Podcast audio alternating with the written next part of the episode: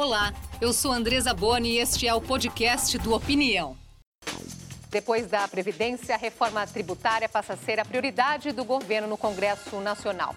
Muitos impostos e pouco retorno. Essa é a principal reclamação do contribuinte. Burocracia.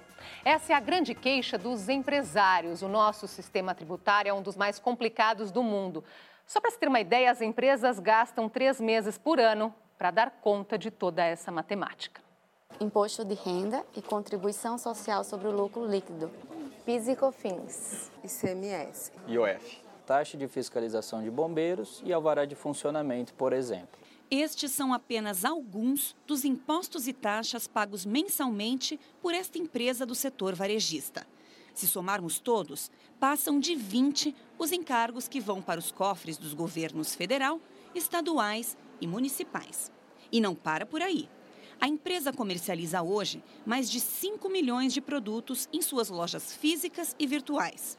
Cada um desses produtos tem uma alíquota de imposto diferente. E a depender do estado onde a venda é feita, a taxação também varia. Nossa base de cliente é muito grande, está em todo o território nacional. Então, isso gera uma complexidade muito grande para nós no dia a dia, tanto para administrar os reflexos desses tributos no nosso negócio, quanto inclusive para entregar as obrigações acessórias, pagar esses tributos. Né? No Brasil, a burocracia consome anualmente das empresas cerca de 150 bilhões de reais, o que equivale a 1,5% do faturamento. Para o diretor jurídico e tributário, é urgente mudar o sistema. Quando a gente olha para outros países, já tem países em outros lugares do mundo em que nós temos um tributo, dois tributos, né? Então, isso com certeza ajudaria muito a vida do empresário brasileiro e também uh, facilitaria o dia a dia das pessoas que atuam uh, com essas questões tributárias aí nas empresas. Hoje a gente recebe a economista Cristina Helena Pinto de Mello, professora e pró-reitora de pesquisa da ESPM, e o advogado tributarista Gilberto Luiz do Amaral, coordenador de estudos do Instituto Brasileiro de Planejamento e Tributação, o IBPT. Obrigada por terem aceitado o nosso convite. Nós começamos aí com essa reportagem. A Tatiana visitou uma grande empresa do setor varejista e, para você ter uma ideia do tamanho do trabalho, o setor jurídico e tributário desta empresa tem 60 colaboradores. Já para cuidar de 30 mil funcionários em mil lojas pelo Brasil, RH conta com 180 pessoas. Quer dizer, a demanda das obrigações tributárias exige aí um investimento altíssimo né, em mão de obra. Então, partindo desse exemplo aí, qual que é o principal problema do nosso sistema tributário hoje e que justifica a necessidade de mudanças? Bom, nós temos um sistema tributário complexo, caro e que gera insegurança jurídica.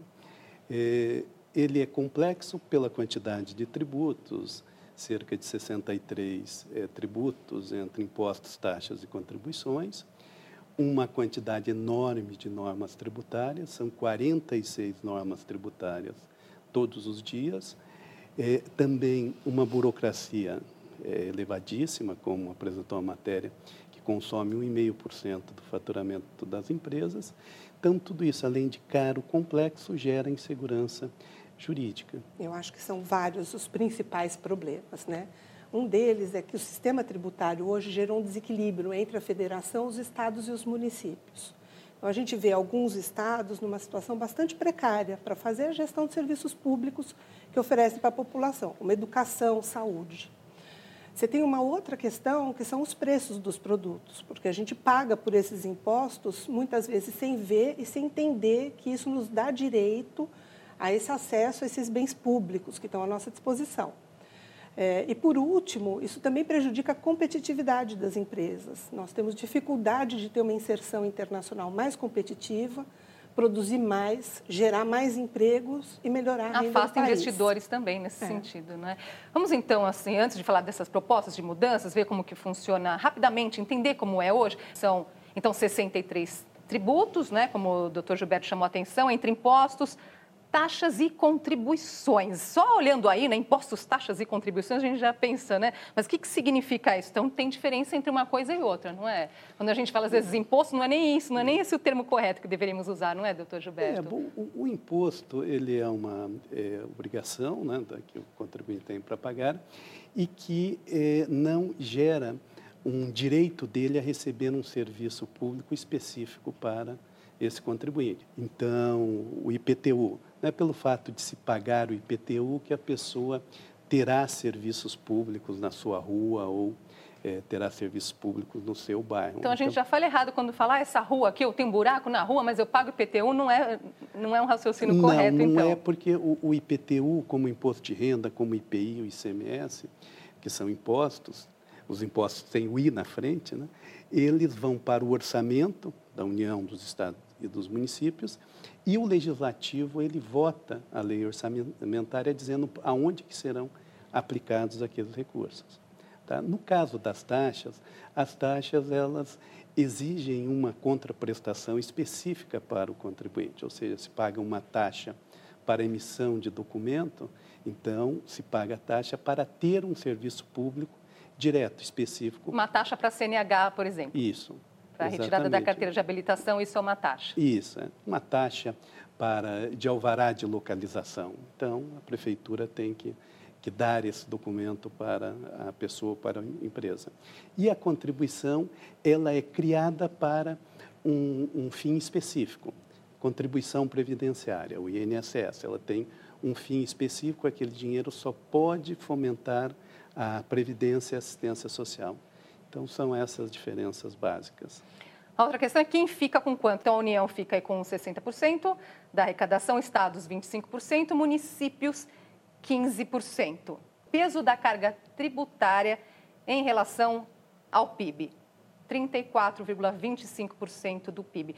Agora, professora, olhando para essa relação carga tributária e PIB, ela é semelhante à de países da OCDE. Há consenso de que pagamos muitos impostos. Pagamos, de fato? Pagamos, pagamos de fato. A gente tinha uma carga tributária menor, com o controle da inflação, é, que gerava uma transferência de receita para o governo. Essa carga tributária aumentou para financiar os encargos e as despesas que o governo tem. Então, esses, esses recursos que são arrecadados pela União, eles financiam a folha de pagamento, as despesas em geral, mas também pagam os juros da dívida pública e a dívida pública. Então, essa carga tributária hoje, ela também é elevada, porque a gente tem uma dívida bastante elevada. Agora, as pessoas, eh, as pessoas perguntam, eh, reclamam de uma forma geral, eu pago, eu pago e cadê o retorno? Eu não vejo o retorno. Uma pesquisa feita justamente, não é, doutor Gilberto, pelo Instituto Brasileiro de Planejamento Tributário, com os 30 países de maior carga tributária do mundo, mostra que o Brasil tem o menor índice de retorno de bem-estar à sociedade. Vamos ver aí esse ranking? Os cinco melhores colocados, então, nesse ranking aparecem ali. São Irlanda, Austrália, Suíça, Estados Unidos e Coreia do Sul. Cinco primeiros. Três últimos: Bélgica, Itália e Brasil. Quer dizer, nós temos uma carga tributária digna de países desenvolvidos, mas o nosso IDH reflete um desenvolvimento humano muito precário, não é, doutor Gilberto? Por que, que isso acontece? É, bom, existem várias explicações. Uma explicação é que o orçamento é, público ele está comprometido grande parte com folha de pagamento, ou seja, sobra muito pouco para investimento. De outro lado, como bem disse a professora, existe uma dívida pública que é, é, também gera um custo do pagamento de, de, juros. Então, a aplicação do que sobra é, na melhora dos serviços públicos é muito pequena. Então, nós temos uma deficiência em saúde, em educação, em segurança, em infraestrutura, porque justamente, apesar de pagarmos uma carga tributária de primeiríssimo mundo, nós não temos sobra líquida para os investimentos necessários. Temos uma outra questão que eu acho que é bastante importante, que na sequência da reforma tributária, nós temos que pensar também numa reforma nos gastos do governo. Então, a gente tem uma carreira na área da tributação, que é a carreira de fiscal, mas nós não temos uma carreira na área da despesa. A lei orçamentária ela é muito antiga e ela engessa o gestor público, impedindo que ele faça uma alocação, um uso mais adequado dos recursos. Então, um orçamento participativo, por exemplo, permitiria que o cidadão pudesse é, usar essa frase: eu pago, eu gostaria de receber. Então, ele vai lá e ele vota, dizendo: esse recurso que eu estou pagando, eu gostaria que fosse aplicado para este benefício. Agora, nós podemos nos comparar a algum país nesse ranking, no sentido assim, ah, tem um país ali no ranking, funciona ali e poderia funcionar também no Brasil? um bom exemplo que poderia Eu ser acho que os dois bons cá? exemplos que nós temos seriam Israel e Coreia do Sul. Ou seja, são, são países que vivenciaram é, também desafios, lógico, não é, iguais aos nossos, mas vivenciaram e, e conseguiram equalizar carga tributária com desenvolvimento econômico e social. Ou seja, tem, são países que têm IDH é, muito altos e têm cargas tributárias mais baixas do que a do Brasil. Então, nós é, é, devemos pegar isso, porque não dá para nós nos compararmos com França, com Dinamarca, Suécia, que são países que têm uma carga tributária mais elevada que a brasileira. Só que o retorno a também questão é retorno, eu acho, né? Não teríamos tanta reclamação se assim, eu faço um investimento, mas eu tenho retorno, né, doutor Gilberto? Agora, sim, só, uh, nós temos aí 63 tributos. Esses países têm, em média, quantos? É mais simples? É, é, são mais simples. Nós temos no mundo em torno de 20 tributos, e esses 20 tributos eles conseguem pegar todos os fatos econômicos e sociais e dar uma estabilidade e dar uma segurança para o contribuinte. Então, nós temos que reduzir aí para um terço. Agora, professora, dessas propostas aí em discussão, alguma delas olha para isso? As propostas olham nesse sentido de Todas dar um elas... retorno Todas Melhor? elas estão caminhando, na verdade, no sentido de simplificar uhum. o sistema de tributação e de controle também dessa arrecadação. Né? E de ter um equilíbrio melhor entre uh, os, uh, a federação, os estados e os municípios. Eu acho que uma outra coisa também importante que a gente não comentou aqui é que a carga tributária brasileira, diferente desses outros países, ela é fortemente regressiva, ou seja, os pobres pagam mais impostos do que os ricos. Por quê?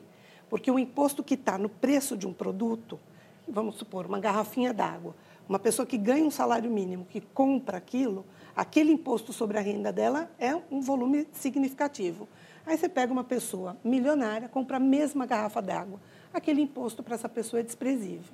Então, quando o sistema tributário, como no caso do Brasil, ele é fortemente alicerçado em imposto sobre consumo, ele é um imposto regressivo. E isso deve se tornar mais justo com essas propostas? Não. Não muda? Não, infelizmente, todas as propostas, sejam as propostas que estão na Câmara, no Senado, a, as propostas que o governo federal encaminhará, a proposta dos secretários é, da Fazenda e as propostas de um grupo de, de empresários com, é, propugnando o imposto único, nenhuma ataca esse Essa defeito questão. do sistema tributário, porque nenhuma ataca a diminuição do imposto sobre o consumo. Por que não ataca, então? Porque essa é uma questão importante, não é? uhum. é? Se pensar em justiça, aí, como a professora bem lembrou, quem é, ganha menos, então, ali proporcionalmente, paga mais, né? É. Nós trabalhamos cerca de 153 dias do ano para pagar a nossa carga tributária. E a carga tributária que pesa sobre a população como um todo é a carga sobre o consumo ou seja, o, a, o imposto, os impostos sobre patrimônio e, e sobre renda, eles proporcionalmente são muito abaixo dos outros países. Ou seja, nós temos, de um lado, uma carga tributária estrondosa sobre o consumo, com uma carga tributária menor sobre patrimônio e, teria e renda. como mudar isso nesse momento, já que estamos falando de mudanças? Então, é bastante difícil, porque essa mudança não pode comprometer o volume de receita do governo federal, porque isso comprometeria a execução orçamentária, a rolagem da dívida. Então, abrir mão desses impostos num primeiro momento é complicado. O que se pode fazer é uma simplificação e uma transição. Né? Então, teria que ter uma intencionalidade de, ao longo do tempo, ir desonerando o imposto sobre o consumo e mudando a forma de arrecadação. O que estamos falando, então, nesse primeiro momento de mudanças é mais no sentido, então, de uma simplificação da burocracia. É isso. É, Esse é o principal então, ponto. É, essa simplificação que não vai ser tão simples, porque a gente reunir vários tributos num só, num imposto sobre o valor agregado, tem uma série de consequências. Mas aonde que está, aonde que a equação não fecha? Enquanto que nós contribuintes queremos um sistema tributário mais simples, com menor burocracia e que tenha um custo menor, é, o poder público quer exatamente ao contrário. Ele quer uma reforma tributária que aumente a arrecadação. Então, é, esse imbróglio, ele é muito difícil de se equacionar. E uma, uma questão que eu, pelo menos, sou um crítico dessa fase de transição longa é, de uma reforma tributária. Nós tivemos a reforma de 1988, que em três anos nós tínhamos todo o sistema tributário, ele se modificou. Então, hoje se fala em 50 anos para uma transição. Isso é ineficiente. Então, acho que nós temos que fazer um ataque. Primeiro, não dá para fazer a reforma somente nos tributos sobre o consumo, tem que atacar os tributos sobre patrimônio e, e sobre renda como um todo, e tem que ser uma reforma num período bem mais curto. As pessoas aqui durante a semana participaram, colocando comentários no nosso Facebook, no Twitter, com a hashtag Opinião TV Cultura. O Irã Damasceno ele pergunta: por que a reforma tributária ainda não foi feita no Brasil? Justamente porque se fala dessa necessidade há quanto tempo, não é, professor? É, é, é muito difícil fazer essa reforma tributária porque ela envolve disputa de poderes, né? então tem que haver uma construção de consenso para fazer, e, ao mesmo tempo, é, há o risco de ter perda na arrecadação tributária e, portanto, um problema na execução dos, do, do, orçamento. Eu acho que tanto a, a falta de ousadia, né, de enfrentar esse risco para fazer o que é melhor, quanto essa questão de ter que fazer uma articulação política que é bastante complexa, eu acho que impediram a reforma tributária de caminhar mais aceleradamente. Vamos ouvir então a opinião das ruas. Nós perguntamos às pessoas em diversos estados o que elas acham da quantidade de impostos e se elas estão por dentro da reforma tributária. Sou a favor. Ah, não sei. Depende. Sou contra. Opinião. Opinião. Quais impostos você paga? Todos. Saiu para comprar qualquer coisa, já vai imposto. Em combustível, em comida, água, luz, esgoto, tudo que tem direito. Uma caixinha de fósforo que a gente compra, a metade é imposto. Olha, são tantos que eu já perdi as contas. É totalmente injusto os, os impostos que a gente paga aqui no Brasil, né? A gente deixa de comprar algumas coisas para pagar mais impostos. E você conhece as propostas da reforma tributária? Conheço e discordo de quase todas. Tá uma bagunça, né? A gente nunca sabe o que realmente é. Porque o país precisa voltar a se movimentar, com certeza. E sem uma reforma tributária para valer, não sei se vai ser possível. Mas é isso mesmo, né? Como colocou aquela senhora, a gente nem sabe o que paga, de tanta coisa que paga, na é verdade. Aqui pelo Twitter, o Lavo Raimundo, ele pergunta, o balanço final vai aumentar ou diminuir o peso, peso dos impostos sobre os contribuintes? O que, que a reforma vai mudar de fato na vida do cidadão, que é o que todos nós perguntamos, não é? Ela, a reforma tributária é muito importante, ela é imprescindível para que o país volte um, um, nos trilhos do crescimento. Porque é necessário des desburocratizar para permitir maiores investimentos, geração de novos empreendimentos e também, e consequentemente, mais empregos.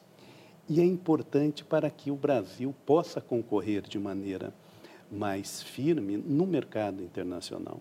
Então, a reforma tributária ela é muito mais importante do que a reforma da Previdência, porque a, a reforma tributária é que ela pode viabilizar que o Estado tenha o dinheiro lá na frente de pagar as aposentadorias.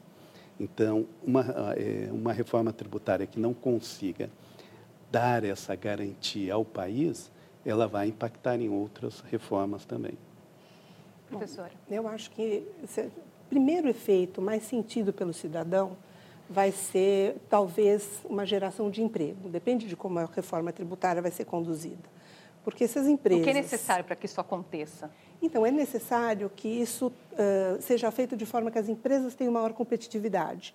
Porque elas conseguindo oferecer um produto num preço mais competitivo, vende-se mais, produz mais e tem a necessidade de contratação de pessoas. Então, eu acho que esse é um dos efeitos que a gente espera da reforma tributária. Um outro efeito que eu acho que também vai ser rapidamente sentido espero que sim, é na oferta de serviços, principalmente dos governos estaduais e municipais. Porque a reforma tributária pode melhorar o desequilíbrio entre os poderes, melhorando a situação dos estados, da federação, que está bastante comprometido é, em relação à execução orçamentária.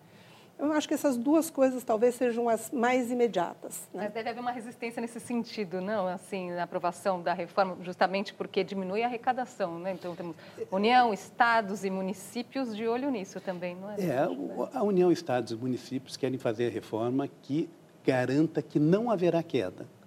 Né? Então, aí que eh, está a dificuldade em fechar essa equação. Porque é, simplificar, é, tornar o mercado é, melhor, mais é, acolhedor ao, aos investimentos, é, reflete num risco de uma perda da, da arrecadação, que é justamente o que o poder público não quer. Agora, de forma geral, a, as propostas falam na criação de um imposto único. Pode funcionar, professor? Muito difícil. Né? A gente não conhece um caso mundial de um imposto único que se, tenha sido bem sucedida. Ela é didática, ela é fácil de explicar, as pessoas entendem, então ela é simpática a proposta de um imposto único, mas ela não é, não é funcional, ela não serve. Da mesma forma, não, não teve a experiência que se teve com o imposto único no mundo e que foram é, pouquíssimas experiências, não resultou porque é, se você cobra, há uma proposta de 2,5% em cada transação é 2,5% que tem o efeito cascata, então esse 2,5%, quando chega lá na ponta, ele já está a mais de 40%. Então, ele não consegue pegar todos os fatos econômicos e sociais para uma E justamente a proposta justa. do governo fala nessa criação né, de um imposto único, unificando impostos federais, não mexe com estados e municípios e se concentra na criação de um imposto sobre transações financeiras. A gente logo lembra aí da, da CPMF, não é, professora? É, é uma simplificação. As simplificações são bem-vindas, mas é, é uma simplificação que não tem nem amparo na história, nem em qualquer exercício que a gente possa fazer matemático de um modelo que nos permita dizer que ela possa ser bem sucedida. O Instituto de Pesquisas Ideia Big Data levou o assunto para a população e constatou que reforma tributária é um tema desconhecido para a maioria dos entrevistados. Maurício Moura, presidente da consultoria, falou com a gente. A gente tem pesquisado, e óbvio que para as pessoas, principalmente para o brasileiro comum, reforma tributária significa basicamente duas coisas: simplificar o sistema tributário, fazer com que pagar imposto seja mais fácil, e para as pessoas reduzir a carga tributária. Existe uma expectativa de baixa de carga tributária, que eu acho que não se materializa, mas também existe uma grande expectativa que é, os novos impostos ou a nova configuração tributária torne a vida das pessoas mais simples. E não é, não é fácil imaginar que, tornando a vida das pessoas mais simples, isso pode impactar diretamente em emprego e renda, que é o grande tema do país hoje. Emprego e renda era justamente isso que a senhora estava colocando, não é, professora? Aqui. Hoje é mais lucrativo para uma empresa contratar bons advogados para tentar não pagar impostos do que fazer investimentos na produção e na contratação. Então, isso é uma distorção do sistema tributário. Não é o nível da tributação, mas é como a gente produz essa receita tributária. A hora que a gente resolver essas distorções, a gente espera o que a gente chama de maior eficiência alocativa, ou seja, que os recursos que hoje são empregados em departamentos jurídicos enormes para fazer uma gestão de um sistema muito complexo caminhem para investimentos na produção e na contratação de pessoas. E aí é necessário para uma reforma tributária ser eficaz que também o poder judiciário se transforme é, num poder eficaz. Não é possível. O, o, o STF ele tem é, é, temas tributários de 30 anos para julgar e não define. É, também é, o STJ e os tribunais regionais federais. Então, o Poder Judiciário tem que ser muito mais célere, porque os questionamentos existem muitos e vão é, é, existir cada vez mais. Nós fizemos uma enquete sobre esse assunto no Twitter e as pessoas responderam durante a semana. Nós perguntamos: você conhece as principais propostas da reforma tributária? 18% das pessoas que responderam disseram que sim, 82% que não. É importante, sim, então, né, procurar saber o que está acontecendo. Vamos terminar aqui com uma palavrinha? Acho que os nossos parlamentares que estão aí, não é, com essa oportunidade, palavrinha final, professora. Então, vamos lá. Eu acho que uma das coisas que é importante, além dos desequilíbrios regionais e dos desequilíbrios entre os poderes, é pensar que a tributação é uma arma importante na inserção competitiva da nossa economia nacional. Então, eu acho que isso tem que ser bastante olhado, porque os países disputam entre si e nós não podemos ficar à margem dessa disputa. Né? Que não pode ser esquecido nesse processo, doutor Não pode ser esquecido o contribuinte. Esse que tem que ser levado, o contribuinte é mais importante do que a União, Estados e municípios, porque é, é uma reforma tributária que não viabilize novos negócios, a manutenção e o crescimento dos negócios atuais que gere emprego e, consequentemente, insira toda uma nova geração de pessoas que estão vindo para o mercado de trabalho, ela é, é, não trará os seus resultados se a preocupação primeira, como tem acontecido, for é, União, Estados e Municípios, que ao invés de querer aumentar a sua arrecadação, tem que dar um choque de, de, de eficiência na sua máquina administrativa. Eu agradeço muito a presença de vocês aqui hoje com a gente. Uma aula aqui hoje muito importante, então, para quem quiser saber mais desse assunto. As pessoas falaram que desconhecem esse assunto, né? 18% só das pessoas sabem, então vai estar no nosso YouTube Jornalismo TV Cultura essa aula aqui de hoje. Obrigada e até uma próxima oportunidade. Agradece. Nós ficamos por aqui. Até a próxima. Opinião. Qual é a sua?